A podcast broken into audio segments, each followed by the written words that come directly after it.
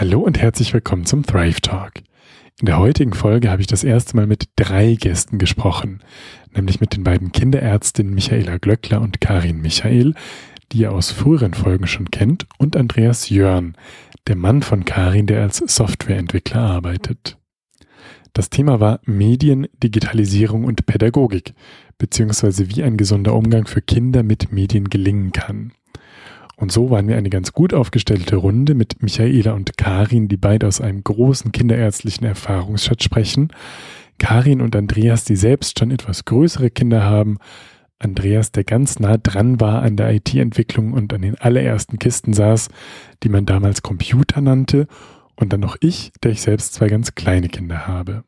Viele Perspektiven und teilweise auch unterschiedliche Meinungen zu einem total relevanten Thema, nämlich wann und in welchem Maß der Umgang mit Medien für Kinder passend ist und wie er dann gelingen kann.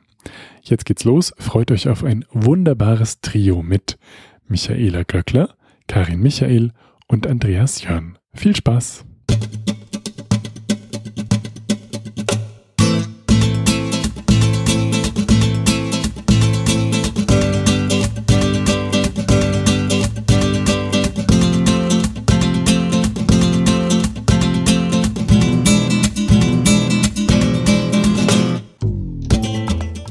Michaela, liebe Karin, lieber Andreas, herzlich willkommen im Podcast.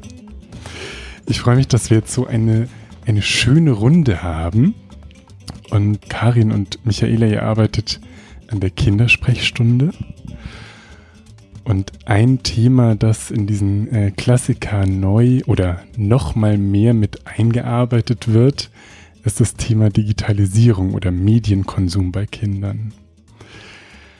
Und jetzt würde ich mich freuen, wenn Andreas zu Beginn sagt, was ist überhaupt Digitalisierung und Medienkonsum und warum bist du vielleicht der Experte, um da was zu, zu sagen, wenn ich dich so auf die in, in den Spotlight zu Beginn direkt äh, bitten darf. Was ist denn Digitalisierung eigentlich? Ja, Digitalisierung ist ähm, die Reduzierung von analogen Informationen auf maschinenverarbeitbare, auf speicherbare Basis. Das heißt also, ich reduziere einen, eine kontinuierliche, eine kontinuierliche Information, also man, das übliche ist man Ton, den man digitalisiert, den zerhackt man in einzelne Teiltöne, in diskrete Töne, um ihn speichern zu können, um ihn mit Datenverarbeitung, Datenverarbeitungsanlagen verarbeiten zu können und speichern zu können. Und jetzt habe ich gefragt, warum bist du der Experte dafür? Also du hast ja dein ganzes Leben lang diese Entwicklung zu der Art von Digitalisierung, die wir heute kennen, miterlebt. Wann hattest du denn den ersten Computer in der Hand? Oder ähm, wie hast du denn die, den Beginn von dieser Entwicklung miterlebt? Naja, mein ganzes Leben lang ist falsch. Also ich habe zwar das ganze Leben der Digitalisierung miterlebt, aber das macht weniger aus als mein Leben. Also letztendlich das, was wir heute kennen, was außerhalb der Wissenschaft stattfindet, das hat so 1984, 1986 sowas angefangen. Ja, so, und dann entwickelten sich die ersten Personalcomputer und ähm, da hat man immer noch nicht so wirklich an Digitalisierung gedacht in dem Sinne, wie man das heute sieht. Also Digitalisierung als ein durchgängiges, ähm, alle Schichten der Gesellschaft, ähm, über zuerst die Wirtschaft und dann die ähm, Produktion, Maschinensteuerung etc. Und Digitalisierung im Sinne von ähm, das, was wir heute kennen, dass soziale Netzwerke letztendlich nichts anderes als das Produkt einer Digitalisierung sind, das kam deutlich später. Und die Idee, dass man ähm, ja, dass sich im Grunde genommen alles darauf, dass alles darauf umgestellt wird, dass wir nach und nach jeden einzelnen Lebensbereich, den wir kennen, in die Digitalisierung übersetzen. Das ist für mich heute noch schwer vorstellbar. Wir haben vorhin beim Abendessen kurz darüber gesprochen, dass mein jüngster Bruder, der neun Jahre jünger ist als ich, genau an diesem Generationen-Switch ist, der ganz digital aufgewachsen ist sozusagen. Also ich habe erzählt, ich hatte als kleines Kind hatte ich noch eine analoge Kamera und mein kleinster Bruder nicht mehr. Der weiß natürlich, was eine Kamera mit Film ist, aber der hatte die nie in der Hand. Oder hatte sie in der Hand, aber er hat sie nie äh, richtig benutzt. Das heißt, jetzt kommen so, genau, kommt die Generation an die Uni und ins Arbeitsleben, die eben immer, ähm, genau, mit dieser neuen, wirklich äh, kulturrevolutionierenden Technologie irgendwie groß geworden ist. Und so ein unerschöpfliches Thema, aber ähm, vielleicht kann ich auch als Aufhänger kurz nochmal die, die Story erzählen von meiner Tochter, die jetzt dreieinhalb Jahre alt ist und mit der ich vor einer Woche eine lange Autofahrt gemacht habe und dachte, ah, die ist so geduldig, aber jetzt kann sie dann langsam doch nicht mehr. Ich drücke mal mein iPad in die Hand und sag, hier kannst du Musik hören und da das nächste Lied an, anstupsen, also wie auf äh, Skip oder wie sagt man, also das nächste Lied anmachen. Das war das Einzige, was sie damit machen konnte. Da war kein Video, da konnte sie nichts öffnen oder schließen. Sie konnte einfach Musik hören und das nächste Lied anmachen. Und das hat diesen kleinen Menschen so in den Bann gezogen. Sie war da so gefesselt und irgendwie, ja, was heißt ausgeliefert, aber da war sie total absorbiert. Und das war ganz eindrücklich für mich, für mich zu sehen, wie, genau, wie, wie sie das in den Bann gezogen hat. Und äh, genau, das ist vielleicht ein guter Aufhänger für jetzt unser Gespräch, weil für mich sich die Frage darin knüpft, wann ist denn ein guter Zeitpunkt, überhaupt mit Medien zu beginnen, mit digitalen Medien, also was ist der Unterschied zwischen einem Kassettenrekorder, in den man irgendwie eine Pippi Langstrumpf-Kassette packt und dann dem iPad, auf dem man Musik hören kann? Ähm, wie kann man das begleiten? Wie kann man Vorbild sein? Also ähm, genau, da sind ganz viele Fragen dran. Und vielleicht wollt ihr, Michaela und Karin, einmal berichten, was, was für euch so das äh, zeitgemäße oder das das ist, warum das jetzt wichtig ist, dass es auch in die Kindersprechstunde kommt. Was sind da so wesentliche einleitende Aspekte irgendwie, die euch vielleicht auch, also dir, Karin zumindest, du bist ja jeden Tag noch im Patientenkontakt. Was sind da für Fragen, die dir vielleicht auch von den Eltern begegnen und entgegengebracht werden? Ja, sehr gerne sage ich dazu so ein paar Schlaglichter oder Eindrücke, weil die häufen sich immer mehr ähm, die Eindrücke, dass es durchaus einen Unterschied macht, in welchem Alter welches Medium den Kindern zur Verfügung gestellt wird und wie sie dem begegnen und was es äh, in ihnen verursacht. Und wie souverän sie sozusagen da eintauchen und aber vor allen Dingen auch wieder auftauchen können. Wie bleibt die Beziehung sozusagen der Kinder zu dem was sie wahrnehmen, eine aktive oder wirft sie immer stärker in eine Passivität, wie du das eigentlich erlebt hast bei deiner Tochter, dass sie gänzlich in dieses eigentlich nur noch das machen, abgetaucht ist und gar nicht mehr, was Kinder sonst typischerweise mit dreieinhalb machen, wenn man ihnen ein Gerät gibt, mit dem man eben spielen kann im besten Sinne, was Möglichkeiten eröffnet, dass man auf Entdeckungstour gibt und immer mehr ausprobiert und immer mehr sich vertieft und das dreht und wendet und mal hochwirft und mal fallen lässt. Und ähm, es für alles Mögliche verwendet, also eine unglaubliche Eröffnung der Möglichkeiten durch ein Spielzeug idealerweise, dass es ganz wenig festgelegt ist, was es tut, dass man nicht nur einen Knopf drückt und dann kommt etwas heraus, was mich so unendlich erfüllt und beschäftigt, noch ein neues Lied und noch ein neues Lied, wo wir wissen, ein Kind in dem Alter ist eigentlich oft mit einem Lied und einer Geschichte eine Woche lang intensiv in der Auseinandersetzung. So wahrnehmungsintensiv ist man in dem Alter, dass man eigentlich die Dinge noch durch und durch und von allen Seiten erforschen möchte. Und was macht das eben mit kindlicher Entwicklung, wenn man in diese andere Rolle kommt, dass man etwas kaum mehr bewegt und aktiviert von sich aus, sondern man wird passiv und in tiefe Bewunderung ja oft und in, in, also es ist durchaus, dass man den Eindruck hat, so ein Kind ist eben erfüllt, wie du das erlebt hast, zwei Stunden lang beschäftigt vielleicht. Ähm, aber was ist der Unterschied, ob ich eben da so ein ganz begrenztes Ding, ein Stein, ein Stück Holz, ähm, einen Sandkasten oder auch mal ein Nichts kriege. Ich sitze in so einem Alter und habe im Auto und habe nichts zur Verfügung, muss mich möglicherweise mit dem Kruscheln an meinen Kleidern oder mit der Schraube, also ich weiß es noch, wie mich intensiv beschäftigt hat auf Autofahrten, dieses Ding, was es heute leider auch nicht mehr in jedem Auto gibt, mit dem man das Auto aufdrehen kann und dann kann man mit dem Schräubchen spielen, ähm, womit man das Fenster aufmacht und das abdrehen und gucken, ob, ob das noch fest ist und ob das wackelt und was man alles machen kann. Also, dass man in Wahrnehmung aktiv eintaucht, die man dann später noch in einer Intensität zur Verfügung hat, wie ich den Eindruck habe, mit der Intensität nämlich heute gar nicht mehr wahr.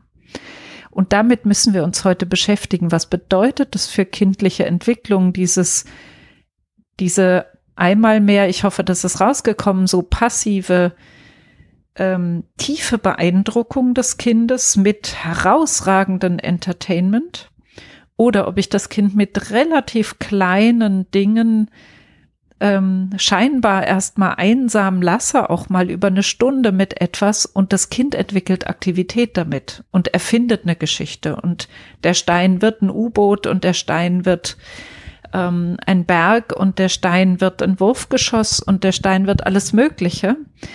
Aber alles kommt aus dem Kind heraus und ist, hat eigentlich eine gegenläufige Geste was ist der Unterschied? Was macht es mit dem Kind längerfristig, ob es sich so rum oder andersrum mit Dingen beschäftigt und sie erfährt? Und interessant ist ja, was, was diese Auseinandersetzung gerade in den ersten Lebensjahren irgendwie an Fundament schafft oder vielleicht auch verhindert.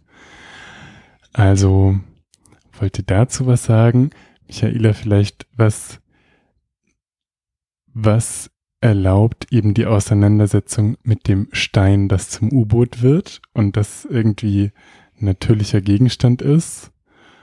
Was wird da an Sinneserfahrung möglich für, für einen kleinen Menschen und äh, was kann da heranreifen für eine Kompetenz und was geht vielleicht verloren, wenn ein kleines Kind vom Bildschirm sitzt?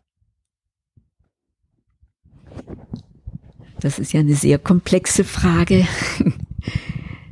Denn um es mit einem Satz zu beantworten, was verloren geht, ist die Eigenaktivität. Also was Karin Michael eben gesagt hat.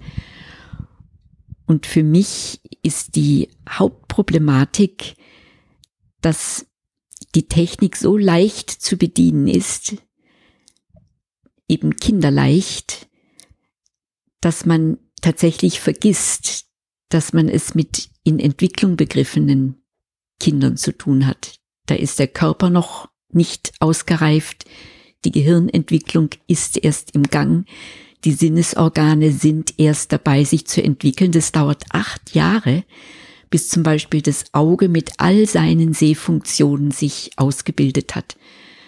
Und das Auge kann sich nicht am Bildschirm gesund entwickeln. Also für mich sind die wichtigsten Gesichtspunkte eben die Tatsachen der Entwicklung. Was für einen Erwachsenen mit einem ausgereiften Körper und einem einigermaßen ausgereiften Seelenleben überhaupt kein Problem ist, sich mit dieser Technik intensiv zu befassen und sich auch viel abnehmen zu lassen, sich bespaßen zu lassen, seine Freizeit damit zu verbringen. Das ist für Kinder ein Einfluss, der ihre körperliche und seelische Entwicklung ändert. Und da frage ich mich, wissen wir genügend, was wir tun? Weil man kann die Entwicklung, wenn sie mal stattgefunden hat, ja nicht mehr rückgängig machen.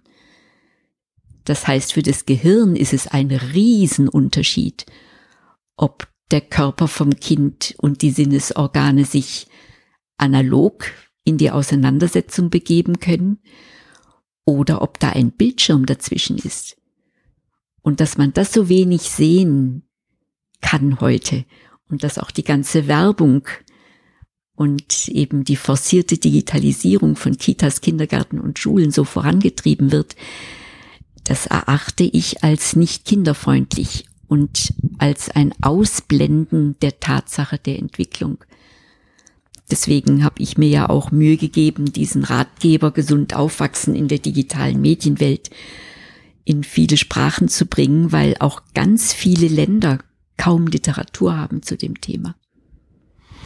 Ich finde, du hast noch einen wichtigen Aspekt jetzt äh, mit reingebracht, nämlich, dass es eben eine, eine äh, Lebenszeitfrage ist. Also ich glaube oft, ähm, wenn man dann hört, ah, in der Waldorfschule ist Handyverbot oder so oder ähm, kein Fernseher zu Hause, so die ganzen äh, Klischees, dann wird es oft als was äh, Innovations- oder, oder Technikfeindliches aufgefasst. Aber darum geht's aus meiner Sicht überhaupt gar nicht. Also ich bin heilfroh, dass ich einen tollen Computer habe, auf dem ich jetzt diesen Podcast irgendwie bearbeiten und hochladen kann. Und äh, das ist in der Medizin zwar noch nicht sehr zieldienlich und systematisch gut äh, eingewoben, aber doch irgendwie äh, Digitalisierungstendenzen gibt, die letztlich dann die medizinische Versorgung besser machen und äh, sicherer und mein Arbeiten angenehmer und sowas. Also man kann das ja nutzbar machen und auch für den Menschen nutzbar machen. Ist jetzt vielleicht nochmal eine andere Ebene, aber mein Punkt ist, es geht nicht im Grundsatz darum zu sagen, dass Digitalisierung irgendwie blöd ist, sondern dass es halt eine Basis braucht in einer menschlichen Entwicklung, auf der ich dann auch einen guten Umgang mit, mit Medien und digitalen Medien irgendwie finden kann. Würdest du dem zustimmen?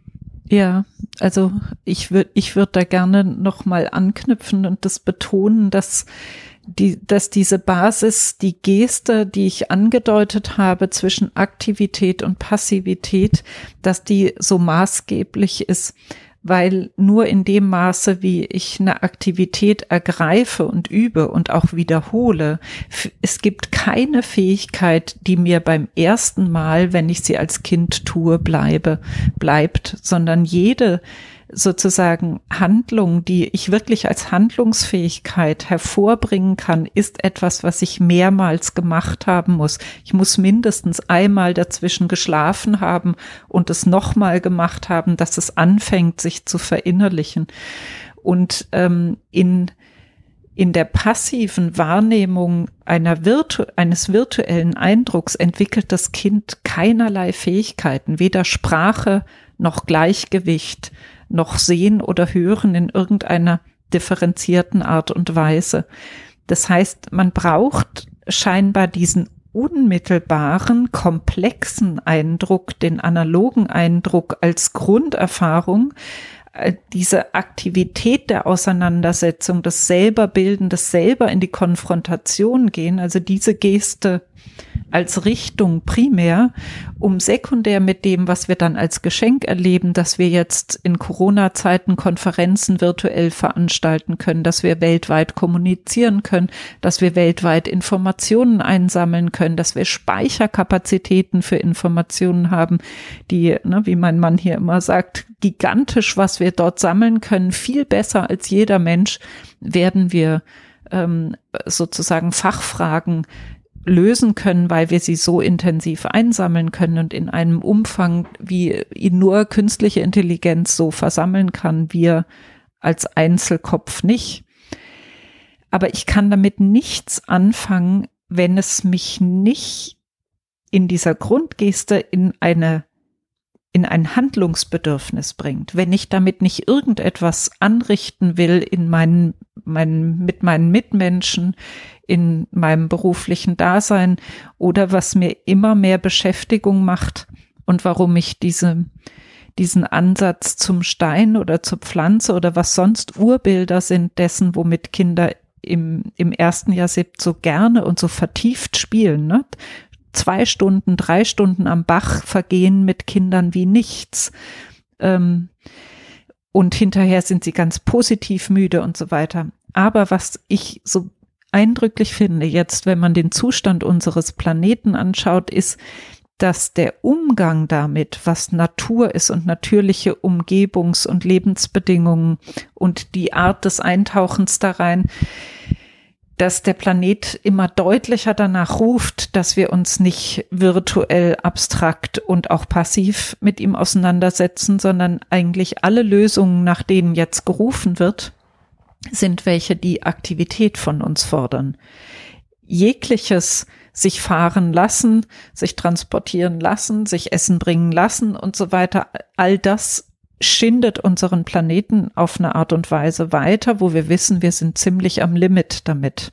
Wir müssen jetzt Eigenaktivität und auch durchaus unbequeme Aufwände aufbringen ähm, und uns zuwenden dem, wie Pflanzen wachsen oder wie Wasser sauber gehalten wird oder wie wir Rohstoffe schonen oder Energie sparen, ähm, mit eben eigener Aktivität, die wir dem Planet entgegenbringen. Und deshalb halte ich diese Frage jetzt für so besonders existenziell, ob wir uns aktiv oder passiv verhalten und entwickeln, weil wir an einem Punkt angekommen sind, wo es um in Zeit, also in nächster Zeit, wenn nicht gar jetzt schon, wie wir so an kleinen Katastrophen sogar hier in Mitteleuropa. Es gibt, glaube ich, andere Zonen auf der Welt, wo das sehr viel deutlicher spürbar ist, aber an der Erwärmung und an den Regenfällen der letzten Wochen konnten wir das hier schon spüren, dass unsere Erde auf einem existenziell neuen Abschnitt unterwegs ist, wo wir uns kümmern müssen, aktiv kümmern müssen. Und kann man das lernen, indem man sich passiv entwickelt? Nein. Oder schwierig. Oder schwieriger, als wenn ich im Ich- und Du-Kontakt bin und da eine Reaktion ist und so ein Lehr- oder ein Fragemoment im Gegensatz zum iPad das einfach äh, brav macht, was ich oder was ich erwarte, genau, wie du es vorhin beschrieben hast. Was, was würdet ihr denn sagen, sind so die, wenn ich jetzt ganz pragmatisch frage, was sind so erste Möglichkeiten, einen gesunden Umgang mit Medien irgendwie zu bahnen? Also was wären erste Möglichkeiten, in welchem Alter könnte man das machen? Also wenn ich da noch mal anfangen darf, ihr, ihr ergänzt bitte gleich. Also ein, ein ähm, wesentlicher Punkt ist, dass man eigentlich eben für kein Kind das pauschal sagen kann, sondern es ist ja sehr unterschiedlich, wie man in Kommunikationsfähigkeiten oder in Fingerfertigkeiten oder so sich entwickelt hat. Aber dieses gute Prinzip, dass wenn man eine Sinnesfähigkeit, wie Michaela gerade schon sagte, in Bezug auf das Sehen, wenn das gut ausgebildet ist, dann kann man sozusagen auch Bildschirmstunden ähm, genießen durchaus und ähm, den, den Bildschirm aushalten und das Auge dann aber auch wieder sehnsüchtig irgendwo anders hinrichten, weil man den Unterschied spüren wird. Und ähm, man wird nicht mehr so einen Schaden davon nehmen, als wenn das Auge nichts anderes mehr kennenlernt. Das gleiche in der Kommunikation oder im Hören. Wenn ich aktiv auch ne, singen gelernt habe, Töne gebildet habe, eine Sprache ausgebildet habe. Es ist immer eine Frage, kann ich eine Fertigkeit ähm, sinnlich mit auch einer Aktivität, das Hören mit dem Singen, das Sehen mit der Sehverarbeitung, visuelle Verarbeitung, kann ich ein Bild malen, bevor ich ein Bild sozusagen ähm, durch irgendwelche digitalen, also nicht mehr unmittelbaren Fertigkeiten kreiere. Es wird immer gesagt, es gibt so großartige Grafikprogramme. Man braucht heute nichts mehr zeichnen lernen, weil die Programme machen das ja alles. Ja, aber das ist das entscheidende, glaube ich, Maß, wenn man in der Entwicklung schaut, habe ich die Grundfertigkeiten mir einmal angeeignet, bevor ich sie abgenommen bekomme. Nur das wird mich wirklich befähigen, egal in welche Lebenssituation ich später komme, dass meine Handlungsfähigkeit nicht beschnitten, sondern erweitert wird.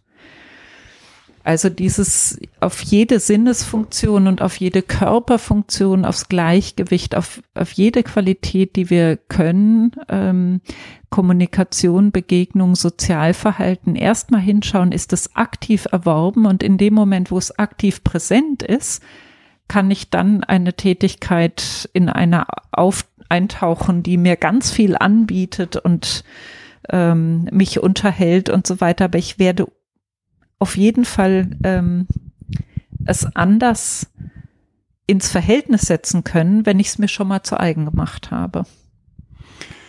Das habe ich dir vorhin erzählt, dass eine ganz schöne Kindheitserinnerung von mir ist, dass wir am Samstagabend in meinem bayerischen Rundfunk die Naturdoku geguckt haben. Und da war ich in der Grundschule, also irgendwie acht, neun oder sowas. Und wenn ich das jetzt auf, oder das beziehe auf das, was du gesagt hast, damit ich die Doku genießen kann und irgendwie dem auch gewachsen bin, wenn ich da irgendwelche Wale in der Tiefsee schwimmen sehe oder so, ähm, ist vielleicht, dass ich selber schon mal im Meer war und weiß, so fühlt sich das Wasser an und Wasser ist auch gefährlich und irgendwie warm und kalt. Und also ich habe ein Gefühl für das Wasser, die eben sinnlich in meinem Körper irgendwie verortet ist und die so ein Referenzpunkt ist, damit eben das Wasser, das ich dann im, im Film sehe, nicht so abstrakt ist. Und mit, genau so einen anderen, eine andere Erfahrungs- oder, oder Auseinandersetzungsbasis dann für den Film gebe, damit ich ihm gewachsen bin und nicht ausgeliefert und dann irgendein, oder ausgeliefert ist zu viel gesagt, aber genau, so wie du es beschrieben hast, ähm, dem gewachsener bin irgendwie. Ja, und etwas Aktives damit vermittle. Genau. Also, dass mir da, damit etwas angestoßen wird, was eine reale Qualität von Wärme, Kälte, aber auch von aktiven Erlebnissen in mir anklingen lässt, als dass es etwas ist, zu dem ich gar keine Beziehung entwickle. Ich, ich habe immer den Eindruck, ähm, wenn ich Kinder eben anschaue in ihrem Gesprächsverhalten, im Eintauchen, im Zuhören, ähm, dass das ein Kernpunkt ist, ähm, sind die imstande, das, was sie passiv konsumieren, auch aktiv zu produzieren. Also es macht eben vielen Kindern ähm, immer wieder Eindruck, ähm, mit diesen Waldorf-Kindern zu spielen. Also ich erlebe das in mein, unserer Nachbarschaft zum Beispiel, unsere Töchter, die halt spät mediensozialisiert sind, die dürfen alles im Verlauf, aber eben deutlich später, würde ich sagen, als im Schnitt ähm, heute die meisten Kinder. Und die spielen immer noch mit Vergnügen auch mit den fünf, sechs, sieben, acht Jahre jüngeren Kindern ähm, in unserer Nachbarschaft, weil sie eine Art der ähm, Fantasiebegabung und auch der Zuwendung zu diesen Aktivitäten entwickelt haben, dass eine reine Freude für alle ist, wenn die kommen, weil da immer was von Mitgehen und von Ideen haben, von Fantasie entwickelt haben und so weiter ist, was dann überhaupt keinen Schaden mehr nimmt, wenn sie das an einer anderen Stelle loslassen, sich inspirieren lassen von einem tollen Film oder einem guten Hörbuch auf einer Autofahrt oder so. Da kann man sagen, wenn man selber sich stundenlang beschäftigen kann und äh, in die Aktivität geht, dann ist es auch eine Freude für alle drumrum und für mich immer eine gute Signatur gesunde Entwicklung, wenn ähm, das im Sozialen eben auch wirklich ankommt. Da sind Menschen, die haben eine Fantasieentwicklung, die haben eine Tätigkeit, die sehen, wenn irgendwo eine Aufgabe ist, die haben eine Empathiefähigkeit. Ich hatte vorhin auch die Geschichte erzählt, die würde ich auch gerne noch mal kurz zum Besten geben. Ist es eigentlich gut, wenn eine Mutter mir stolz erzählt, ähm, dass ihre Tochter gar nicht mehr weint, wenn sie Michel von Lönneberger sieht und der wird im Schuppen eingeschlossen und meine Tochter sieht es zum ersten Mal und bricht in Tränen aus, weil der dort eingesperrt wird. Und die Mutter ist fassungslos, dass meine Tochter als Zweitklässlerin das noch nicht verkraften kann, so einen Film zu sehen. Da sage ich, ist das wirklich traurig, dass sie das, ähm, das zum Weinen bringt? Und was heißt es eigentlich, wenn man als Zweitklässler sich nicht mehr berühren lässt davon, dass jemand eingesperrt wird und es seelisch gar nichts mehr macht mit einem Kind? Dann würde ich das eben als Verarmung zeigen und würde sagen, blöd, dass ich nicht wusste, dass mein Kind diesen Film gezeigt kriegt, sonst hätte ich die Mutter vorbereiten können dass da noch eine Sensibilität herrscht. Aber eigentlich wie gut, dass meine Tochter weinen kann, wenn sie das erlebt. Das heißt, sie hat einen, eine Vorstellung entwickelt im Spiel, in den Geschichten, die ich ihr erzählt habe, davon, dass das eben etwas ist, was man nicht ähm, emotionslos geschehen lässt, wenn ein Mensch eingesperrt wird. Und da geht es für mich hin, dass dieses, was heute oft als Vorteil gesehen wird oder als normal quasi eine gewisse eben Unbewegtheit auch seelisch, dass man alles ertragen und, und aushalten kann, was man so über Medien vermittelt kriegt, aber das, wozu es führt, eben letztlich auch eine seelische Verarmung und Abstumpfung und ein Mangel auch an Empathie und Nachvollzug ist, das ist meine große Sorge.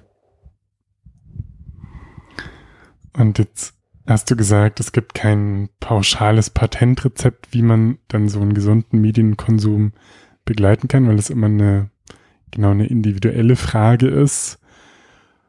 Und gibt es trotzdem so Orientierungspunkte, von denen ihr sagt, daran kann man sich richten? Oder das sind wie so Leitgedanken, die man haben kann, äh, wie man Medien eben den Kindern anbietet, dass sie da ja auch reinwachsen können auf eine gesunde Art und Weise.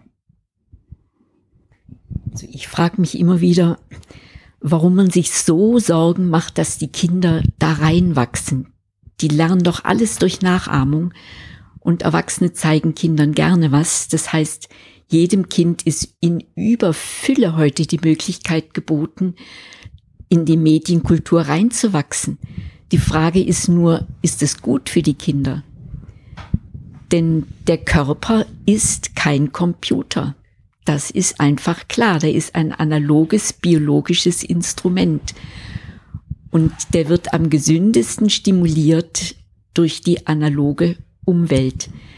Ja, das Gehirn ist ein Beziehungsorgan, das entwickelt sich nur an der Beziehung zum eigenen Körper über die körperbezogenen Sinne und an der Beziehung zur Umwelt, auch über die Sinne. Und an dieser doppelten interaktiven, neuronalen, wenn ich es jetzt einfach mal sinnesphysiologisch ausdrücke, neuronalen interaktiven Tätigkeit entwickelt sich das Gehirn. Und am Bildschirm ist es nicht in dieser Weise möglich. Und schon allein das ist für mich ein klarer Hinweis, solange das Gehirn seine fundamentalen Reifungsschritte durchläuft. Ja, und etwa 80, 85 Prozent der Hirnentwicklung sind mit dem neunten, zehnten Lebensjahr abgeschlossen. Bis zur Pubertät sind es dann schon 95 Prozent. Das heißt, diese Zeit, wo die Hirnentwicklung passiert, die ist eigentlich eine Zeit, wo ich sagen würde, jede Stunde vor dem Bildschirm ist eine verlorene Stunde für diese interaktive, lebendige Gehirnentwicklung mit all ihren Verschaltungen. Und die Lebenserwartung der Menschen ist heute zwischen 80 und 90 Jahren, je nachdem, wo sie leben, wie gesund die Lebensumstände sind.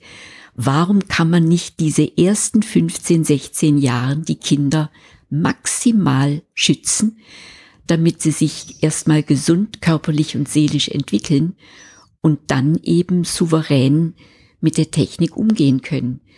Denn wir dürfen doch nicht vergessen, die Leute, die den Computer erfunden haben, die besten Softwareentwickler sind doch selbst ohne aufgewachsen. Und wieso meinen wir, früh übt sich, wer ein Meister werden will? Man muss die Kleinen schon daran gewöhnen. Ich bin überhaupt nicht der Meinung. Aber weil ich ja Realist bin und weiß, die Medien sind die geheimen Miterzieher, sie entlasten die Eltern. Die Eltern sind auch Vorbild und sie beschäftigen sich ja selbstständig mit ihrem Smartphone. Das ist ja einfach die Lebenswirklichkeit heute.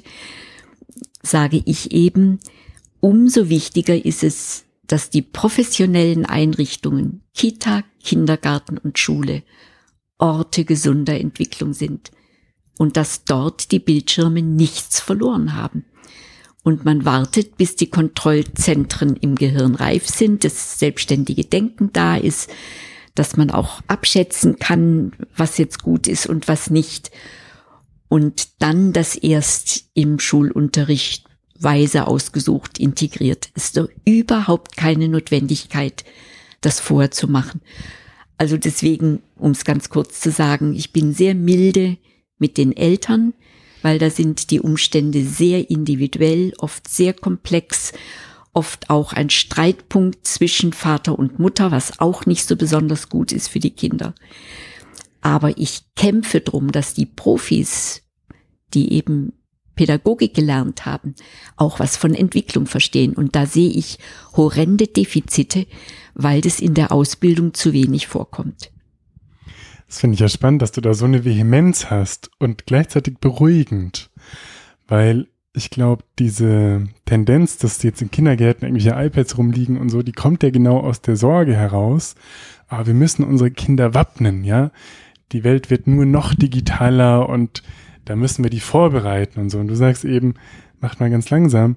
Und Steve Jobs, der hatte, der hatte im Kindergarten kein iPad und dann war der in der Lage, so tolle Designs zu entwickeln und, und irgendwie so fit zu sein. Und ähm, ja.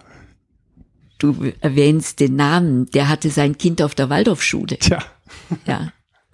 Und der äh, Jeff Betzoff, der Amazon-Gründer, war auf der Montessori-Schule. Die sind gerade sehr bedacht mit ihren eigenen Kindern. Sogar Bill Gates, habe ich mal in der Washington Post gelesen, hat seiner Tochter mit 14 Jahren das erste Smartphone gegeben. Ja, und, und das finde ich schön, dass du es so äh, klar und unumstößlich irgendwie hinstellst und da so eine klare Meinung hast, weil ich kann die Sorge nachvollziehen. Ich denke mir, es ist ja so, dass unsere Welt immer mehr, was heißt bestimmt wird, aber es werden einfach alle Lebensbereiche werden mehr, digitaler werden. Das ist eine, vom, würde ich denken, unaufhaltsame äh, ja, Perspektive, Perspektive, die da ist und die ist nicht per se schlecht. Und dann kann ich nachvollziehen, wenn, wenn eben da der Impuls da ist, es auch in die Kindergärten und so reinzuholen, mit der Idee, dann können wir die Kinder vorbereiten, aber dann fehlt die Basis, so verstehe ich dich. Ja. Ich fände es schön, wenn Andreas mal dazu erzählt, wie seine Erfahrungen sind, dass genau diese Sorge eigentlich eine völlig abstruse ist, weil wenn wir Kindern zum Beispiel meinen, wir müssten in der sechsten Klasse irgendetwas über Programmierung oder so beibringen, dann muss man sich von jemand, der was davon versteht, mal erzählen lassen, wie eigentlich die Entwicklung in dieser Welt ist. Also Andreas, wenn ich jetzt eine Programmiersprache lerne zum Beispiel, was kann ich damit in fünf Jahren noch anfangen? Das ist diese, diese Mehr von der Vorbereitung auf eine Realität, auf eine Technik, letztendlich auf eine Berufswelt. Das ist ein völliger Unfug. Also wenn, ich habe es vorhin schon mal gesagt, also ich habe den kompletten Lifecycle oder die komplette Entwicklung der IT, zumindest was Privatpersonen betrifft, miterlebt. Mit den Kenntnissen von vor 20 Jahren könnte ich heute absolut nichts wirklich anfangen. Und Digitalisierung und der Einsatz von ähm, Datenverarbeitungstechniken hat ganz wesentlich auch was mit Kapitalismus zu tun. Also das ist eine riesengroße Wirtschaft. Die, die Verwendung von Computern und Tablets äh, so früh wie möglich ist einfach ein Wirtschaftsfaktor. Das wird betrieben von Firmen, die diese Dinge herstellen ja, und so tun, oder vielmehr das vermitteln, ähm, den Eltern aktiv ein schlechtes Gewissen vermitteln, nach dem Motto, wenn eure Kinder nicht frühzeitig mit unseren Geräten umgehen, dann haben sie irgendwann mal Nachteile davon. Es gibt keinen Nachweis dafür. Das ist einfach eine Behauptung, das ist eine Marketingstrategie, die gefahren wird. Also und ähm, dagegen muss man sich aktiv wehren. Also es ist nicht so, dass damit tatsächlich Bedarfe gedeckt werden. Also kein, keine Kindergärtnerin wäre vor zehn Jahren auf die Idee gekommen, meine Kinder brauchen unbedingt Tablets. Ja, so dann, sondern dieser Bedarf ist von außen in die Kindergärten reingedrückt worden. Ja, das, und deswegen wird es ja auch so begeistert aufgenommen, dass jetzt endlich mal ein Anwendungsfall da ist, wo eine, der, die Ausstattung mit äh, Computern für die Schule einen Vorteil hat. Ja, es, es wird der Fernunterricht damit ermöglicht. Aber es wird tatsächlich nur der Distanzunterricht ermöglicht. Der Unterricht als solcher, dafür braucht man keinen Computer. Das ist nicht notwendig, war nie notwendig und ist nie notwendig. Ja, es ist einfach nur, dass ein das willkommene Einstiegsmoment ähm, da ist. Jetzt endlich mal ist mal nachgewiesen, dass die für irgendwas notwendig sind. Ja, und das wird breit getreten. Und da können wir doch Corona ganz eindrücklich dankbar sein, wie sehr es eben schon in dem einen Jahr ähm, gezeigt hat, wie ungeeignet das ist für jegliche schulische Bildung, Entwicklung, aber auch Motivation. Wie es gab nie so viele Schulaussteiger, es gab nie so viel sozusagen mäßige schulische Begeisterung und Entwicklung. Wir erleben es an unseren eigenen Kindern. Die haben doch das Gefühl, sie dürfen jeden Tag fünf Stunden Hausaufgaben machen. Aber das hat doch nichts von der Lebendigkeit und Ansteckung und Begeisterung und Aktivität von Unterricht mit realer Begegnung und mit Interaktion mit den Mitschülern zwischendurch zu tun und so weiter. Also es, äh, diese Illusion sozusagen, dass man, wenn man viel digital erlebt, es einen befähigt zu irgendetwas, was man später aktiv dann ähm, macht. Also man muss eben, so wie ich dich verstehe, doch auch bei jeder Programmiersprache, bei jedem Prozess, den man dort macht, auch wieder kreative Fähigkeiten entwickelt haben. Man muss mathematische Vorstellungen entwickeln können. Und wir wissen doch heute aus dem ganz grundlegenden Mathematikunterricht, dass es gut ist, wenn die Kinder sich sicher in Raum und Gleichgewicht bewegen können. Ne? Kinder in der hessischen Studie hat man gesehen, wenn die Körperübungen machen, bevor sie Mathematikunterricht machen, regelmäßig, eben Gleichgewichtsübungen und Bewegungsübungen, dann rechnen die besser. Also das heißt, diese Grundfertigkeiten der sensomotorischen Verarbeitung, die Integration von Wahrnehmung und die Schöpfung sozusagen aus dem eigenen ganz konkreten leiblichen ähm, bringt einen dazu, dass man später eben mathematisch besser abstrahieren kann, eine Sprache besser lernen kann und dann in Anwendungen gehen. Das heißt, das Vorbereiten eventuell auch eben auf spätere Programmiertätigkeit ist doch erstmal gut auf dem Boden und auf der Selbstwahrnehmung und auf der Denkfähigkeit ähm, gründen zu können. Ja, ich, ähm, ich würde auch die Frage von vorhin nach der Leitlinie, wann Medien sinnvoll eingesetzt werden können. Ähm, es gibt den Begriff der Medienkompetenz. Und Medienkompetenz sollte man eigentlich übersetzen in das, was ich selber kann. Das kann ich auch mit Medien machen.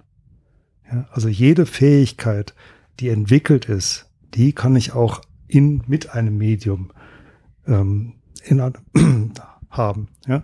Und das ist auch das, was gerade in den Schulen ganz deutlich sichtbar ist.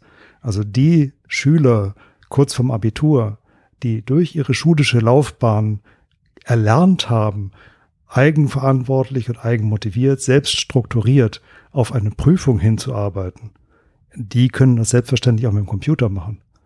Aber diejenigen, die überhaupt erstmal lernen müssen, ja, wie gehe ich mit Wissensinhalten um, wie strukturiere ich mich, wie motiviere ich mich, diejenigen, die das noch nicht gelernt haben, ja, die halte ich mit dem Computer davon ab, weil der Computer vermittelt den Eindruck, als wenn man strukturiert wäre. Ja, da, da ist etwas strukturiert abgelegt, aber nur in dem Computer, nur in der Virtualität, nicht in mir selbst. Das, was ich nicht kann, darf ich nicht mit Medien machen, weil mich das davon abhält, es selbst zu lernen. Ja, wenn ich noch keine sozialen Fähigkeiten habe, dann sollte ich keine sozialen Medien benutzen. Ja, dass die größten Desaster äh, vom Cybermobbing über was es da alles gibt, ja, die passieren mit Menschen, die sozial inkompetent sind.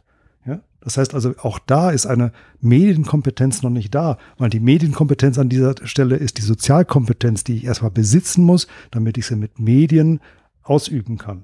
Ja. Und ich glaube, das ist grundsätzlich, und das zieht sich auch über alle anderen Bereiche der, des Technikeinsatzes. Ja, eine Technik, also vielmehr eine, eine Fähigkeit, die ich habe, dafür kann ich ein Werkzeug nehmen ein Werkzeug für etwas zu benutzen, was ich nicht kann, ja, kann nur schiefgehen. Und Andreas, ich habe dich vorhin ein bisschen überfallen mit der Frage, was ist denn Digitalisierung? Magst du vielleicht nochmal sagen, in welchem Berufsfeld du unterwegs bist und vielleicht auch, was dir da bei den Menschen, mit denen du zu tun hast, also Erwachsenen auffällt, was die vielleicht an Medienkompetenz ähm, hätten lernen können, damit sie sich im Erwachsenenalter tatsächlich besser zurechtfinden? Also was ist denn aus deiner Sicht notwendig, damit man medienmündig und kompetent wird? Was fällt dir denn auf, was erwachsenen Menschen manchmal abgeht, was die bräuchten, um aus deiner Sicht medienkompetent zu sein? Ja, bei Erwachsenen hat Medienumgang ganz ganz viel mit Verantwortlichkeit zu tun. Das heißt also, wenn ich, wenn ich heute eine Technik einsetze, sei es nur dieses völlig veraltete Instrument der E-Mail, dann sollte ich über die technische Kompetenz verfügen, ähm, solch ein Werkzeug einzusetzen. Also ich, ich würde IT grundsätzlich mal für, oder, oder Digitalisierung grundsätzlich mal vergleichen mit einer anderen Technik, zum Beispiel mit Atomkraftwerken. Ne? Also Atomkraft, der Einsatz von Atomkraft. Von seiner Wirkung her, es ist die effizienteste Energieerzeugung, die man sich überhaupt nur vorstellen kann. Ja, so und im, im, mit der richtigen und risikobewussten äh, Umgang kann man, wenn man mal die Entsorgung äh, vernachlässigt, ähm, kann man mit keiner anderen Energieform so nachhaltig wirtschaften wie mit Atomkraft. Naja, nachhaltig. Also effizient auf jeden Fall. Aber dafür muss man diese Technik beherrschen. Es, da, da droht relativ viel, äh, drohen viele Risiken, die man im Auge behalten muss. Ja, das heißt also, ich sollte mir darüber im Klaren sein, dass ich keine geheime E-Mail schreibe, wenn ich an irgendjemanden was schicke, ja, das, was ich da verschicke, ist eine Postkarte.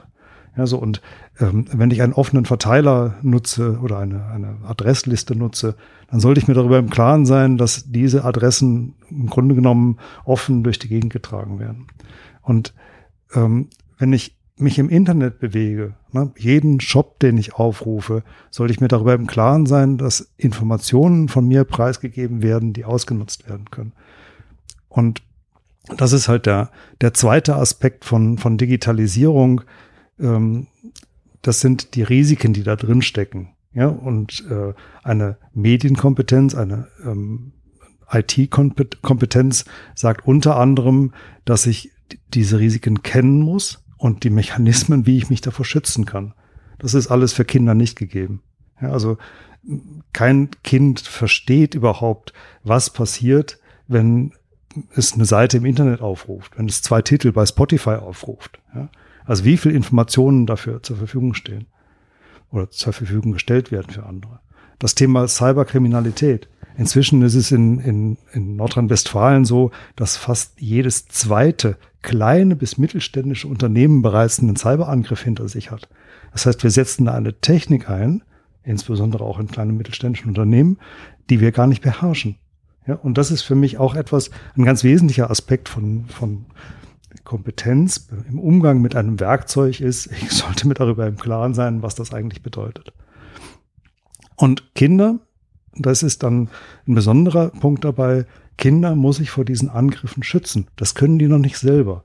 Also, und dann ist halt die Frage, wie früh lasse ich Kinder mit einem Werkzeug umgehen, das für sie persönlich Risiken birgt? Ja, also, Übergriffe von, äh, im, im ähm, Internet, das ist an der Tagesordnung. Ja, es gibt eine, es gibt zum Beispiel eine Untersuchung, dass 80 Prozent, mindestens 80 Prozent aller Internutzer, Internetnutzer regelmäßig Pornografie kon äh, konsumieren. Ja, davor sind Kinder nicht zu schützen im Internet. Ja, und möchte ich das? Die, der Aspekt der Dauerhaftigkeit ja, also das Buch von Edward Snowden, Permanent Record. Das drückt einen ganz wesentlichen Aspekt von Digitalisierung aus, nämlich der, der Persistierung von Informationen, der nicht, also ich habe keinen Einfluss darauf, wie lange Informationen über mich, personenbezogene Daten im Internet aufgehoben werden. Es gibt kein Vergessen und es gibt zunehmend Technologie, die Informationen auswertet in einer Form, da fehlt mir noch die Fantasie für.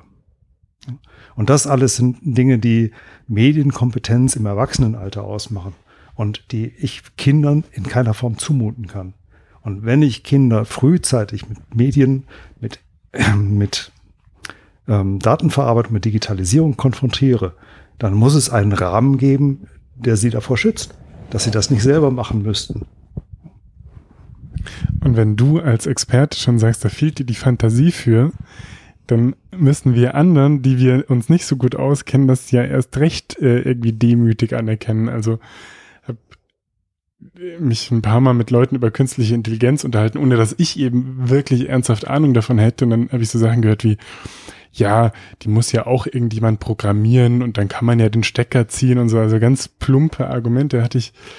Nee, du hast es noch nicht verstanden, glaube ich. Also wie, dass ja nochmal eine Kulturrevolution auf der digitalen Revolution irgendwie, dass diese neuronalen Netzwerke eben sich selbst weiterentwickeln und das auf eine Art, die wir, die ich überhaupt gar nicht greifen kann.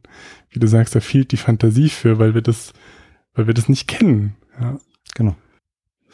Aber da würde ich gerne noch mal kurz einhaken, weil die Frage ist, wo, in welchem Alter lernt man das eigentlich gut? Diese moralische Fantasie, auch die Frage, was ist wirklich das Böse? Und Michaela Glöckler hatte das vorhin ja schon mal angedeutet, dass es ähm, eine lange Zeit braucht, wo man eigentlich geschützt Fähigkeiten entwickelt, Sinnesfähigkeiten, Handfertigkeiten und so weiter.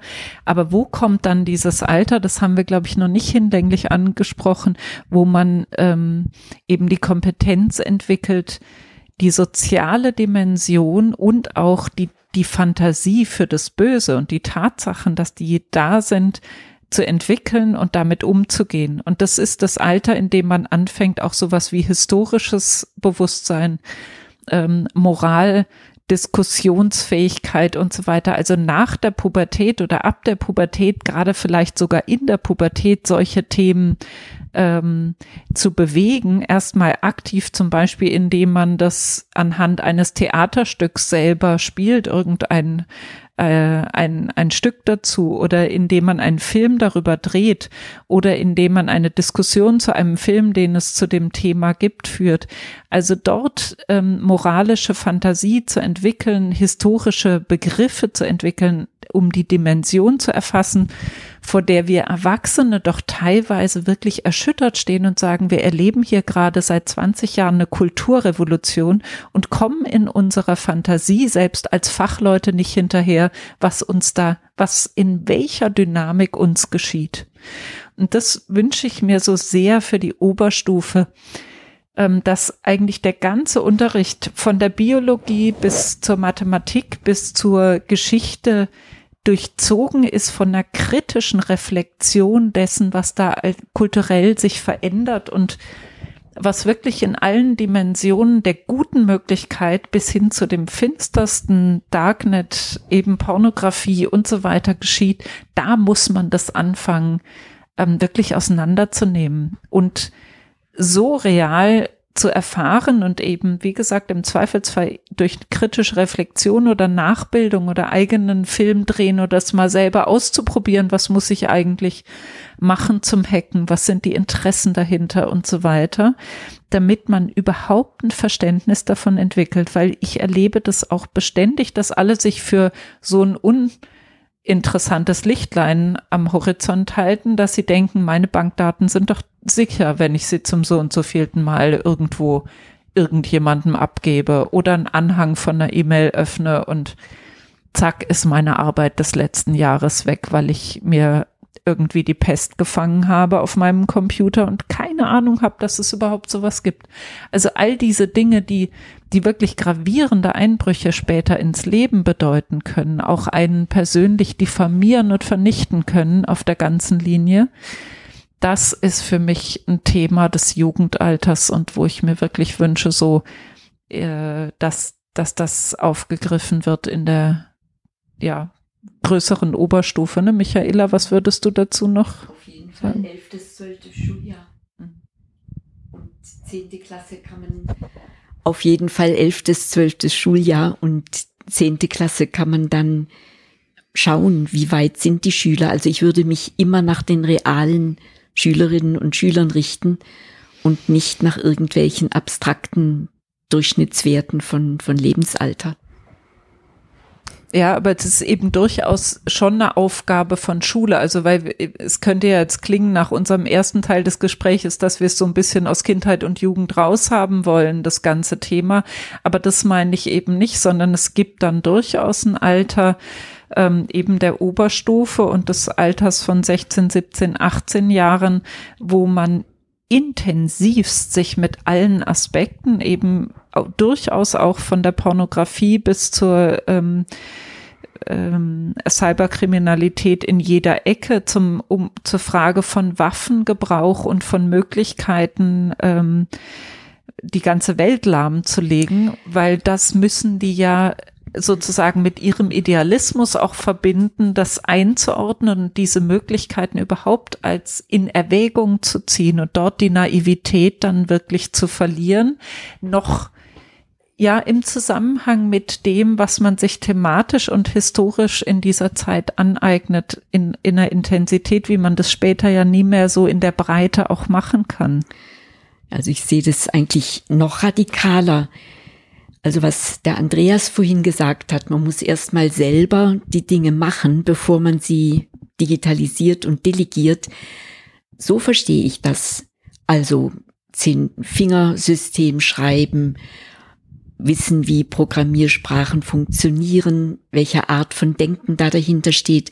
Das ist Lehrstoff vom achten, neunten Schuljahr sowieso also im Waldorf-Lehrplan behandelst du in der achten Klasse das Dritte Reich, den Nationalsozialismus und böser geht's ja eigentlich nicht, was da alles passiert ist.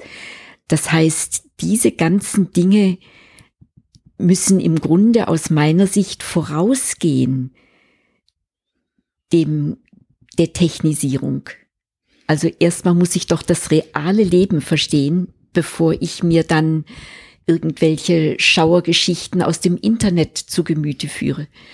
Oder auch verstehen, wie, wie kommen überhaupt böse Neigungen in die Menschen oder die Polarisierung, die Feindbilder, weil das Netz ist ja voll davon. Und bevor man das nicht im realen Leben studiert hat, selbst erlebt hat, kann man das auch nicht richtig einschätzen, was das Internet damit macht und wie es damit umgeht. Also ich kann dir da nur zustimmen, wenn ich sage, die Technik selbst kann man sinnvoll integrieren, je nachdem, um welches Unterrichtsfach es sich handelt, eben ab dem 11., 12. Schuljahr, dann heißt es nicht, dass nicht die ganze Intelligenz und was mathematisch, physikalisch im Computer steckt, vorher schon Teil des analogen Unterrichts sein kann. Im Gegenteil, also da wünsche ich mir einfach viel mehr Know-how und viel weniger User-Anwendungskompetenz. Also für mich ist Medienkompetenz die Technik zu durchschauen, soweit es irgend möglich ist, aber nicht ein guter Anwender zu sein, ohne zu durchschauen. Beherrschen, um nicht beherrscht zu werden, ne? Ja beherrschen, um nicht beherrscht zu werden. Ich habe gerade für meine Tochter ein Smartphone eingerichtet. Ich sag mal, mit Anleitung. Also ich, Smartphones sind nicht mein tägliches Geschäft. Ich besitze erst seit wenigen Jahren überhaupt ein Smartphone. Ich dachte, mein Telefon sei ausreichend. Ähm, als Bahnfahrer habe ich dann ein Smartphone angeschafft. Ähm, aber ich habe jetzt, wie gesagt, versucht, ein neues Smartphone jugendlichen gerecht einzurichten. Also die Bloatware zu entfernen, die Datenkraken zu entfernen und die Konfiguration so zu gestalten, dass ein ja auch eine Kontrolle der äh, Nutzungszeiten möglich ist. Ich habe eine Woche lang, eine Woche lang dran gesessen, um das in einer Form zu machen, die ich dann auch vermitteln kann. Also sagen, pass mal, das und das und das, ne, das habe ich jetzt abgeschaltet, weil. Ja? So, und, und wie geht das überhaupt? Das kann man nicht deinstallieren, das kann man noch nicht mal deaktivieren. Jetzt braucht man irgendein Rootkit, um, um äh, den Samsung Store äh, von dem Telefon runterzunehmen. Ja? Also, was ich sagen will, ist, diese Technik ist so kompliziert, selbst wenn ein Kind die Kompetenz dazu hätte, also so sich selbst zu beschränken, nicht da drin unterzugehen. Ja, man sagt immer, mit dem Erwerb oder mit dem, äh, mit dem ersten Smartphone sinkt der Notenspiegel um eine Note. Ja, so, das ist eine durchaus nachvollziehbare äh, Sache, weil das verschluckt einen schon. Ähm, aber selbst wenn die Kompetenz da wäre, die wären nicht in der Lage, die Technik zu durchschauen, die notwendig wäre, um das selbst zu machen. Ja? Das heißt, die, die brauchen da Schutz von außen. Und das ist auch etwas, was, wo ich glaube, dass da eine Begleitung von außen her muss. Ja, also einem Kind ein Smartphone in die Hand zu drücken, das, da kann keiner kalkulieren, was damit passiert. Ja, also das, die, die Risiken, die da drin stecken, einfach aus dem, aus der Unkenntnis, was da alles drin steckt und was alles Daten übermittelt, ja, welches Lied du aufgerufen hast, wo du gerade bist, ja, dein, dein ähm, Standort, der gescannt wird. Das kann kein Kind überhaupt ermessen, was da passiert. Ja, und das wäre aus meiner Sicht etwas, was in der Schule auch vermittelt werden muss. Nicht im Sinne von, ähm, das ist alles böse und, und tralala. Nein, sondern in einem Workshop, in einer, in einer Arbeitsgruppe ähm, mal gemeinsam mit älteren Schülern zu erarbeiten, wie kriegen wir denn jetzt mal ein datensicheres Smartphone konfiguriert, ja, und das von mir aus jüngeren Schülern, wenn es die es ja auch schon haben, ähm, aus der Ebene zu vermitteln. Ja? Also Kompetenz im Umgang mit Medien von älteren Jugendlichen zu lernen, ist für die viel einfacher, als wenn ich mich als Vater hinsetze und sage, pass mal auf, ich habe dir jetzt mal die Nutzungszeit für Spiele auf 20 Minuten eingeschränkt. Ja? Wollte ich gerade sagen. Und der Witz ist ja, dass die meisten Jugendlichen sagen würden, Papa, und ich zeig dir mal, wie ich es wieder so einstelle, dass du es gar nicht merkst, dass ich doch länger nutzen kann. Genau. Ja. Deswegen, also ich mit meiner älteren Tochter habe ich das auch schon gemacht und ähm, mit dem schönen Ergebnis, dass sie mir nach einem halben Jahr bestätigt hat, dass sie froh ist, dass ich es beschränkt habe, dass ich sie unterstützt habe dabei, nicht vollkommen aufgefressen zu werden von diesen ganzen multimedialen Angeboten. Ja, dagegen können die sich nicht wehren. Das geht gar nicht. Ja. Und ähm, dieser, dieser soziale Aspekt dabei, ja, zu wissen, ich will nicht jemanden nicht einschränken, um ihm den Spaß zu verderben, sondern um zu unterstützen im Umgang damit, ja, und ihnen die Risiken aufzuzeigen. Das ist durchaus ein Weg. Das ist nicht, das ist nicht immer dieses, ähm, das geht überhaupt nicht, man kann den Kindern das nicht, nicht verbieten. Nicht verbieten kann man es, wenn man es einmal hat laufen lassen und äh, dann irgendwann kommt, um die Ecke kommt und sagt, so, und jetzt schränke ich das ein, was du die ganze Zeit schon gemacht hast. Das ist aussichtslos. Das finde ich auch noch einen ganz schönen Gedanken, weil ich glaube, häufig werden Medien eben, weil sie so, so spannend und interessant sind für Kinder, dann als so ein Steuerungstool genutzt. Okay, wenn du jetzt brav bist, genau. dann darfst du so und so lang das und das gucken. Und wenn du jetzt nicht brav bist, dann nehme ich dir das wieder weg. Und das ist ja, glaube ich, ganz unglücklich. Vielleicht wollt ihr da was zu sagen, aber herzugehen, wie du es beschrieben hast, ähm, mein Kind, pass auf, ich sitz bei dir mit im Boot, ja, lass uns mal zusammen gucken, wie du jetzt dein Handy haben kannst und das für dich so nutzen, dass es dir gut tut und dass du dann mit deinen Freunden telefonieren kannst und auch mal was spielen, aber genau, dass es dich, also dass es dein Leben besser macht, ja. Ich wollte noch ergänzen zu diesem ähm, Bericht darüber, wie schwierig das selbst für jemand in der Softwarearchitektur zu Hause sein, denn beruflich sozusagen sich damit beschäftigenden ist, da halbwegs sichere Bedingungen aufzustellen dass da in unserer Gesellschaft eben schon was grundsätzlich schief geht, weil wenn man sich vorstellt, dass ein Profi eine Woche Arbeit richtig äh, intensiv reinstecken muss, um das halbwegs hinzukriegen, ähm, da würde ich eben sagen, es sollte durchaus eine Forderung sein, dass das Angebote gibt, dass die Geräte so gemacht sind, dass sie altersentsprechend sind, dass es eben für jeden Durchschnittsanwender eben ist, dass man sagen kann, es gibt einen bestimmten Bereich, ähm, den man aufs einfachste gestaltet für jeden ohne so viel Aufwand und ohne so viel Kenntnisse zur Verfügung stellt. Also da, da fehlen mir auch Forderungen sozusagen an Kinderschutz, wie man den mal an Filme gestellt hat oder auch an alles Mögliche stellt, an Technik oder Fahrzeuge. So müsste man eigentlich auch fürs Internet bestimmte Dinge auch gesetzlich verankern im Sinne des Jugendschutzes, dass die so und so ähm, zur Verfügung stehen müssen, dass jeder Anwender und nicht nur der Softwarearchitekt oder sonst wie ähm, Hochbegabte ähm, mit seine Kinder da adäquat schützen kann. Das ist eigentlich ein Skandal meines Erachtens. Hat natürlich von den Smartphone-Herstellern niemand Interesse. Das kann man wahrscheinlich ohne äh, irgendwelche verschwörungstheoretischen Dinger da rauszuhauen, so sagen. Also wer, wer profitiert denn davon? Ja. Im Gegenteil, die beschäftigen ja Psychologen, die sie beraten, dass sie das technisch so einrichten, dass sie möglichst breit die Kundschaft faszinieren. Ich habe nur von China jetzt gehört, ging kürzlich bei uns in der Schweiz durch die Presse, dass da jetzt die chinesische Regierung die Computerspielindustrie ganz an die Kandare nimmt, weil sie sehen die Schäden bei den Kindern und sie keine Volksverblödung riskieren wollen.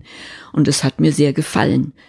Ja, man hört ja auch unterschiedliches über die totalitären Usancen in China, aber da kommt es natürlich dann sehr positiv raus, wenn so eine Partei dann tatsächlich der Industrie sagen kann, also das wollen wir für unsere Kinder nicht haben. Und ich hoffe sehr, dass das auch nach dem Westen ausstrahlt. Denn es ist wirklich, wie Karin sagt, die Industrie muss man in die Pflicht nehmen. Und dass die einfach machen können, was sie wollen, unabhängig von dem, was Kinder wirklich brauchen, das ist ein Skandal. Mich würde noch mal interessieren, ich weiß, ich habe es vorhin schon gefragt, aber was habt ihr denn noch für so handfeste Tipps? Also, das ist ja einfach ein super herausforderndes Thema. Und dem können wir jetzt auch im Gespräch nicht ganz gerecht werden und es ist immer individuell und Kind und familiensituationsabhängig und alles Mögliche. Aber habt ihr trotzdem so Leitgedanken, von denen ihr sagt, da habt ihr irgendwie gute Erfahrungen mitgemacht oder ganz häufige Fragen, die ihr kriegt mit so einer genau möglichst allgemeingültigen Antwort? Oder gibt es da irgendwelche ja, so wie Orientierungspunkte, die euch noch ganz wesentlich erscheinen zu der Frage, wie kann denn ein, ein gesundes Heranführen und dann ein gesunder Umgang mit Medien und digitalen Medien in der Erziehung gelingen? So, da gibt's einfach sehr gute Bücher. Da gibt's nicht ein Rezept in drei Worten. Also, wie gesagt, den Medienratgeber Gesund aufwachsen in der digitalen Medienwelt habe ich erwähnt. Karin Michael hat hier noch schöne Bücher hingelegt, da kann sie gleich selber was dazu sagen. Ich selbst habe ein Buch geschrieben, Kita, Kindergarten und Schule als Orte gesunder Entwicklung, wo ich für jedes Lebensalter ganz genau auseinanderfächer, was ist die gesündeste Betätigung im ersten Jahr, im zweiten Jahr, im dritten Jahr. Und dann versteht man auch, und es wird auch dazu gesagt, warum zum Beispiel in diesem Alter die ein, also der Medienkonsum sich eben mehr auf die Gehirnentwicklung schädlich auswirkt, auf die Sinnesentwicklung schädlich auswirkt, die sensomotorische Entwicklung schädigt. Das ist einfach auch nach Lebensalter verschieden. Und wenn ich aber jetzt in drei Sätzen was sagen soll, dann würde ich sagen, in der Vorschulzeit es sind die wichtigsten Tipps, dass die Kinder sich körperlich selbst aktiv in der realen Umwelt bewegen, dass sie was tun. Spielen ist für die Arbeit, dass sie wirklich Spielräume haben, um in der Natur oder auch mit einfachen, guten Spielsachen, die die Fantasie anregen, sich körperlich betätigen. Ich sage ein Beispiel. Ich sehe an einem riesen Museumsvorplatz schön betoniert zwei Jungens, schätzungsweise fünf und acht Jahre alt, mit automatischen Autos spielen. Ja, die haben ein kleines Schaltbrett in der Hand, stehen fasziniert und gucken, wie die Autos rumsausen auf diesem wunderbaren Areal. Ja, und als ich das sah, da dachte ich, wie schön wäre es, wenn die Jungens rumsausen würden. Ja, und nicht die Autos. Denn Stillstehen ist für Kinder in dem Alter keine gesunde neuromotorische Stimulation. Aber rumsausen, sich intelligent bewegen, Gleichgewichtssinn üben, sämtliche Sinne müssen geschult werden in der Vorschulzeit. Und in der Zeit zwischen sieben und der Pubertät, wo die emotionale Reifung passiert, die Empathieentwicklung stattfindet, die lerne ich nicht in den sozialen Netzwerken. Die lerne ich durch jede Form künstlerischer Betätigung, weil alles Künstlerische regt das Gefühlsleben an. Und Empathie hat was mit Gefühlen zu tun. Seelische Reifung hat mit Gefühlsreichtum zu tun. Und das entwickelt sich durch Kunst, aber durch Kunst, die ich selber erlebe und selber mache und nicht die ich konsumiere. Und das wirklich rationale Verantwortung übernehmen, Abwägen von schwierigen Entscheidungen, das ist dann eine spätpubertäre Angelegenheit mit 15, 16. Und da ist man eigentlich schon aus der Gefahrenzone draußen, weil da kann man sich schon klar machen, ob etwas förderlich ist oder nicht. Aber solange diese Rationalität noch nicht da ist, diese kognitive Reife mit 15, 16, wo man zum selbstständigen Denken, zur Gewissensentwicklung, Verantwortung übernehmen können, wo man das erreicht, davor braucht man Schutz, weil einfach andere Fähigkeiten in Entwicklung sind. Also das Gefühlsleben entwickelt sich eben zwischen sieben und 14 und nicht zwischen 15 und 21. Ja, und dieses, dass man die Gesetze der Entwicklung beachtet und respektiert, das ist aus meiner Sicht das Wichtigste an Tipps, was ich sagen könnte. Ja.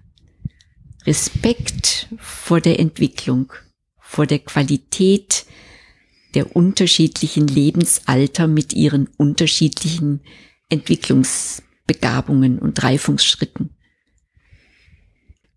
Ich stelle mir vor, dass die Pubertät ähm, auch eine Einladung ist, dann so vom Computer zu verkriechen und dann nicht mehr vorzukommen. Und ich glaube, bei mir hätte das auch gut passieren können. Als ich irgendwie, weiß nicht, zwölf war, da habe ich so mein erstes, oder zehn vielleicht, mein erstes Computerspiel gespielt und das war natürlich hervorragend spannend und dann habe ich da jede Minute genutzt, wenn Mama und Papa nicht da waren, dann heimlich schnell am Computer. Und dann hatte ich das Glück, dass ich äh, einfach ganz viel Sport gemacht habe und da so mein, genau, mich irgendwie abreiben konnte und so eine Sinn, äh, Sinn erleben hatte. Aber ich glaube, genau, wenn man da nicht seins findet, du hast das Künstlerische angesprochen, Michaela, oder Sport oder keine Ahnung, gibt's ja verschiedene Wiege. Wenn das nicht da ist, ich glaube, dann kann man da gut äh, reinfallen. Hast du, Karin, vielleicht da noch eine Idee, wie man, also wie man das auffangen oder vermeiden kann oder was man da vielleicht für ein Angebot schaffen kann für jemand, der 12, 13, 14 ist und tendenziell viel vom Computer hockt? Also auf jeden Fall immer wieder den Fokus darauf lenken, was in dem Alter einen lockt im echten Leben. Ähm, und das sind soziale Beziehungen. Also alles, was in Gemeinschaft stattfindet, irgendwie unterstützen. Ob es der Tanzkurs ist für den einen oder eben der Sportverein oder ähm, zunehmend lerne ich einfach schätzen, diese ähm, Fahrten, was unsere Töchter gerade machen. Die sind mit einer Gruppe Kanu fahren auf der Loire in Frankreich. Und ähm, auch wenn man dann vielleicht einmal als Eltern ein Stück einen Tritt geben muss, damit man tatsächlich dann den Mut hat, auch in fremdes Land und so aufzubrechen, ich glaube, in dem Alter packt es einen immer, wenn man reale, auch ein bisschen mit Erlebnissen und mit Selbsterfahrung, auch sportlich eben so seine eigene Kraft zu spüren und was man kann und und immer in Gemeinschaft sein, das mit anderen machen, den Horizont dort in jeder Hinsicht erweitern. Ich glaube, das ist eben etwas, was einen dort lockt und hinterm Computer vorholt und binnen kurzen hat man den auch vergessen. Und das werden dann Erinnerungen, die man für immer hat und wo man immer wieder von zehrt, dran zurückzudenken. Also das wäre unbedingt der Tipp Richtung Jugendliche, sie dort auch eben durchaus raus aus der Familie und in anderen Zusammenhängen ähm, da in, ins Leben zu bringen. Und das andere ist aber, dass all das nur funktioniert, wenn man als Erwachsener nicht die Achtsamkeit auf sich selber in Bezug auf diese Dinge. Ne? Du fragtest nach Tipps und wir denken dann immer wieder, was brauchen die Kinder, was brauchen die Kinder? Und ich erlebe in der Sprechstunde, wenn die Eltern im Umgang mit sich selber nicht achtsam sind, was sie ermüdet, Burnout-Förderung in, bei Erwachsenen funktioniert ja ganz herausragend mit permanenter Online-Präsenz und jede Konferenz nur noch virtuell zu führen und das ähm, Vergessen von echter Freundschaftspflege und, und so weiter. Also, dass wir Dinge nicht mehr tun. Auch Kultur ist uns ja seit einem Jahr abhanden gekommen. Und ich erlebe eben auch gerade unter Eltern einen Zuwachs an Depression und Verzweiflung und eben den Rückzug selber in die Medien. Und das ist eine Riesengefahr für die Kinder, ist eigentlich, wenn wir Eltern, wenn wir Erwachsenen nicht mehr auf uns aufpassen. Wo sind eigentlich unsere sozialen Beziehungen? Wie pflegen wir ähm, unseren Gemeinschaftssinn und wie viel Kultur unternehmen wir selber noch? Wenn wir das nicht vorleben, dann sind wir da kein gutes Milieu für Kinder. Also deshalb immer auch ähm, primär die Erwachsenen adressieren bei der Beratung und sagen, schau doch mal selber, was dir gut tut. Bewegen oder nicht bewegen, wie viel Stunden Bildschirmzeit Menschen begegnen, ähm, musizieren oder nur Musik konsumieren und so weiter. Sehr schön. Ja, ich sage auch noch einen. bitte, bitte, bitte. ähm, ich glaube, das, was ich raten würde, wäre nicht so sehr die Technik zu verteufeln und versuchen, Computer, Smartphone, Internet in Schach zu halten, sondern die Jugendlichen im Blick zu behalten und deren Wohl, ja, also mehr auf die, auf die Kinder, auf die Menschen, auf die Jugendlichen fokussieren und nicht so sehr auf die Technik. Weil es ist völlig aussichtslos, irgendwie die Technik in Schach halten zu wollen. Und das vielleicht nochmal zur, zur Relativierung. Ich bin kein Smartphone-Profi, ich bin ähm, Softwareentwickler. Und ich beschäftige mich nicht damit. Mein, mein Vorteil ist, dass ich die, dass die technologischen Grundlagen da sind. Ähm, aber, aber das drückt das gerade aus, dass das dass sich das alles divers entwickelt und dass alles an Komplexität zunimmt und einfach eine Komplexität gewinnt, die wir nicht mehr beherrschen. Ja, so und ähm, und ich glaube, dass eine eine Einordnung, also wenn ich es schaffe, einem Jugendlichen klarzumachen, dass ein Smartphone lediglich ein Werkzeug ist, was er einsetzen kann für das, was ihm wichtig ist, ja, und dann bin ich ein gutes Stück weiter. Dann schaffe ich, das ist Resilienz, ne? Dann schaffe ich den, die Widerstandskraft, äh, um den Verlockungen, die einfach da sind, zu widerstehen. Aber wenn ich Jugendliche, wenn ich irgendwann aufgebe, wenn ich sage, okay, jetzt kann ich es nicht länger hinauszögern, jetzt müssen die ein Smartphone kriegen und damit die Sache für mich abgeschlossen ist, dann verliere ich auf die nächsten paar Jahre. Also das, das darf man auf gar keinen Fall machen. Also man, man muss Jugendliche, Kinder insbesondere, also ich glaube, Kinder sollten es einfach nicht haben, aber wenn sie es haben, dann muss man sie begleiten. Also wer einem Kind ein Smartphone gibt, der muss daneben stehen und aufpassen, dass nichts passiert. Das Kind kann es nicht. Sehr gut. Gibt es noch einen wesentlichen Aspekt, der euch jetzt noch fehlt? Wir haben ja gesagt, wir können es nicht vollumfänglich abdecken, aber irgendein Gedanke, von dem ihr sagt, der ist noch wichtig jetzt in diesem Gespräch, wenn man über Medien, Digitalisierung und äh, Kinder spricht.